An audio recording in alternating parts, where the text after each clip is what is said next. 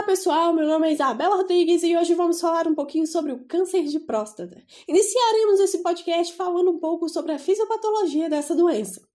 Bom, a próstata é uma glândula que compõe o sistema genital masculino. Uma característica importante da próstata é a sua divisão em zonas: a zona periférica, as zonas de transição, a zona central e o estoma fibromuscular. A zona periférica está situada posterolateralmente. É a maior porção da glândula, inclusive em quantidade de tecido glandular, é a mais importante na fisiopatologia da doença. Segundo o INCA, Instituto Nacional de Câncer, o câncer de próstata é o segundo câncer mais comum entre os homens, ficando atrás apenas do câncer de pele e não melanoma. O tipo mais frequente de câncer de próstata, cerca de 95%, é o adenocarcinoma. Essa doença afeta principalmente homens de idade avançada, com mais de 65 anos. Essa faixa etária é referente à população geral, mas um paciente com outros fatores de risco, como por exemplo história familiar, pode apresentar a doença mais precocemente. A causa precisa do câncer de próstata não está bem esclarecida. Exemplo de outros cânceres, o desenvolvimento do câncer de próstata é um processo em múltiplas etapas, envolvendo genes que controlam a diferenciação e o crescimento celulares. Assim sendo, o câncer de próstata se origina quando as células da próstata começam a se multiplicar fora de controle. Alterações genéticas predispõem a doença, principalmente mutações nos genes BRCA1 e BRCA2. Ao contrário da hiperplasia prostática benigna, que acomete a zona de transição, o câncer de próstata acomete predominantemente a zona periférica. Aquela lá, a maior zona da próstata, localizada posterolateralmente. Há vários fatores de risco, como idade, raça, hereditariedade e influências ambientais, por exemplo, dieta rica em gordura.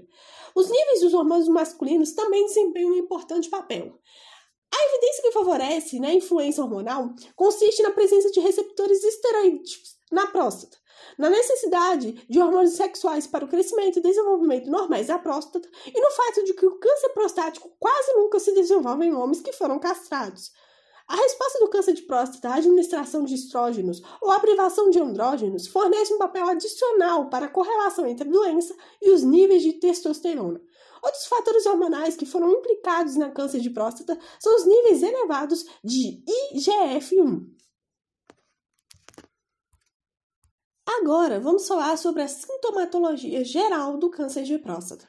Os homens com câncer de próstata no estágio inicial são, em sua maioria, assintomáticos. A presença de sintomas sugere com frequência a existência de doença localmente avançada ou metastática. Dependendo do tamanho e da localização do câncer da próstata, por ocasião do diagnóstico, pode-se observar alterações associadas ao padrão de micção, semelhantes àquelas encontradas na hiperplasia prostática benigna. Essas alterações consistem em urgência, frequência, nictúria, hesitação, disúria, hematúria ou presença de sangue na ejaculação. No toque retal, a próstata pode estar nodular e fixa. Com frequência, a metástase óssea caracteriza-se por dor lombar. Podem ocorrer fraturas patológicas no local da metástase. Os homens com doença metastática podem apresentar perda de peso, anemia ou dispneia. Falando sobre os cuidados gerais do câncer de próstata, é realizada anualmente a campanha Novembro Azul, que chama a atenção dos homens para a importância da prevenção do câncer de próstata, além de outras doenças masculinas. O câncer de próstata pode ser diagnosticado antes de quaisquer sintomas apenas pela quantidade do antígeno prostático específico, PSA, presente no sangue do homem ou pelo exame de toque retal, sendo esses instrumentos importantes na prevenção e controle da doença. Em quadros ainda mais avançados, onde a doença está em fase de metástase, aparecem sintomas relacionados ao local de metástase. O mais comum é a metástase óssea. Os cuidados paliativos consistem em controle adequado da dor em radiação focal doença óssea sintomática ou instável. Nos homens com câncer prostático avançado, os bifosfonatos por exemplo, pamidronato e zoledronato, que atuam principalmente através da inibição da atividade osteoclástica, têm várias aplicações potenciais no câncer de próstata, que incluem prevenção da osteopenia, que acompanha o uso de terapia de privação androgênica, prevenção e retardo das complicações esqueléticas, por exemplo, a necessidade de tratamento com radiação local, fraturas, e paciente com comprometimento, comprometimento ósseo metastático, paliação da dor óssea e tratamento da hipercalemia dos processos malignos. Bom, pessoal, agora vamos falar sobre a farmacologia geral do câncer de próstata, mais especificamente da hormonoterapia, que é utilizada para tratar a doença localmente avançada, junto com a radioterapia, ou para tratar a doença metastática, quando o tumor já se espalhou para outras partes do corpo. Os tumores que surgem em tecidos sensíveis a hormônios, como é o caso da próstata, podem ser hormonodependentes, um efeito relacionado com a presença de receptores de esteroides nas células malignas. Seu crescimento pode ser inibido por agonistas ou antagonistas hormonais ou por agentes que inibem a síntese do hormônio.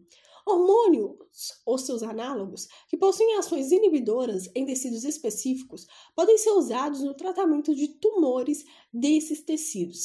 Esses procedimentos por si sós raramente levam à cura, mas de fato retardam o crescimento do tumor e aliviam os sintomas do câncer, e assim desempenham um importante papel no manuseio clínico de tumores dependentes de hormônios sexuais.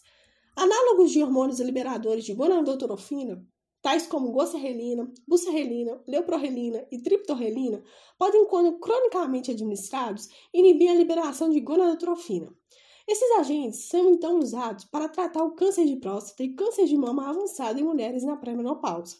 O efeito do pico súbito e transitório da secreção de testosterona, que pode ocorrer em pacientes portadores de câncer de próstata assim tratados, podem ser evitados com um antiandrógeno, como a ciproterona. Degararlix é um antagonista do hormônio liberador de gonadotrofina utilizado no tratamento do câncer de próstata. Os antagonistas de andrógeno, como a flutamida, cipropterona, bicalutamida, podem ser usados como monoterapia ou em combinação com outros agentes para tratar tumores de próstata. Também podem ser administrados para controlar os picos de testosterona, que são surtos, que ocorrem quando se trata um paciente com análogos de gonadorrelina. Degaralix não provoca esse pico. Para encerrarmos esse podcast, iremos falar sobre os mecanismos de ação dos principais fármacos utilizados no tratamento do câncer de próstata, assim como sua posologia e seus efeitos colaterais. Iniciaremos com os análogos de hormônios liberadores de gonadotrofina. Os análogos de GNRH, como a leuprolida e a triptorelina, bloqueiam a liberação de LH e de FSH pela hipófise e reduzem os níveis de testosterona. Quando administrados continuamente em doses terapêuticas, esses fármacos dessensibilizam os receptores de GNRH na hipófise, impedindo assim a liberação de LH. Todavia, no início, como esses agentes são agonistas de GNRH, o LH e o FSH aumentam e causam a elevação dos níveis de testosterona. Isso pode causar uma exacerbação clínica que pode ser particularmente importante em certas circunstâncias, como a presença da compressão da medula espinhal por doença metastática. Essa reação clínica pode ser diminuída com pré-tratamento com antiandrógeno. Pegaremos a posologia da leuprolida como exemplo. Ela é injetável via subcutânea de uso diário 1mg por dia ou 0,2 ml, ou injetável via intramuscular de uso prolongado, ou seja, 7,5 mg uma vez por mês ou 22,5 mg uma vez a cada três meses. Já os antagonistas de hormônios liberadores de gonadotrofina, como é o caso do Degarelix, é um antagonista de GNRH que promove bloqueio competitivo dos receptores de GNRH e reduz os níveis de testosterona mais rapidamente, não causando a exacerbação do tumor como os agonistas de GNRH. O tratamento com esse medicamento também pode ser considerado uma forma de castração médica. É usado para tratar o câncer de próstata avançado. É administrado como uma injeção sobre a pele mensalmente. Os efeitos colaterais, tais como é, dor, vermelhidão e inchaço, é mais um local de aplicação. A posologia é uma dose inicial de 240 mg administrados com duas injeções subcutâneas em 120 mg cada e com uma dose de manutenção de administração mensal de 80 mg administrados como uma injeção subcutânea. Os agonistas e antagonistas de GNRH podem provocar efeitos colaterais semelhantes em função das alterações nos níveis de hormônios. Esses efeitos podem ser ausência ou diminuição da libido, disfunção erétil, diminuição dos testículos dos pênis, ondas de calor, sensibilidade e crescimento no tecido mamário, estuporose, anemia, diminuição da agilidade mental, perda da massa muscular, ganho de peso, fadiga, aumento do colesterol e depressão. Por último, teremos os antagonistas de andrógenos. Os antiandrógenos não esteroides, por exemplo, a flutamida e a bicalutamida, bloqueiam a captação e as ações dos andrógenos nos tecidos alvos. Embora a testosterona seja o principal andrógeno circulante, a glândula suprarrenal também secreta andrógenos. Pode-se obter um bloqueio androgênico completo, bloqueando os andrógenos de origem suprarrenal com a associação de um antiandrógeno um agente GNRH ou a orquectomia, que é o que a gente conhece como castração cirúrgica. Podem-se utilizar também inibidores da síntese dos andrógenos suprarrenais, como ceto cetoconazol e aminoglutamida. o tratamento de pacientes com câncer prostático avançado que apresentam compressão da medula espinhal, obstrução ureteral bilateral ou a coagulação intravascular disseminada. Essa abordagem deve ser o fato de que esses pacientes apresentam uma necessitam de uma rápida diminuição dos níveis de testosterona. O citoconazol, por exemplo, pode produzir essa castração química dentro de 24 horas. Os efeitos colaterais dos antiandrógenos são muito semelhantes aos agonistas e antagonistas de GNRH e da orquectomia, mas podem ter menos efeitos colaterais sexuais. Quando esses medicamentos são usados isoladamente, o efeito, o desejo sexual e as ereções geralmente são preservadas.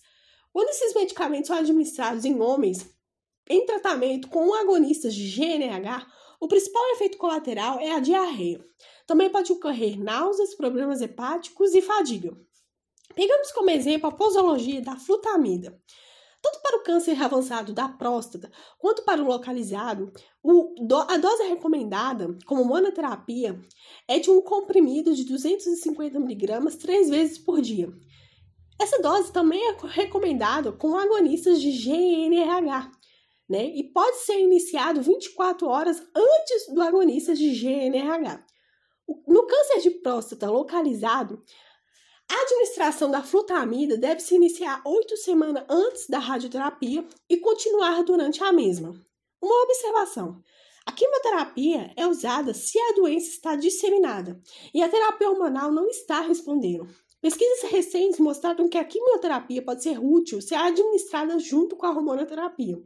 No entanto, a quimioterapia não é um tratamento padrão para o câncer de próstata inicial. E por hoje é isso, pessoal. Até a próxima. Espero que estejam que tenham gostado.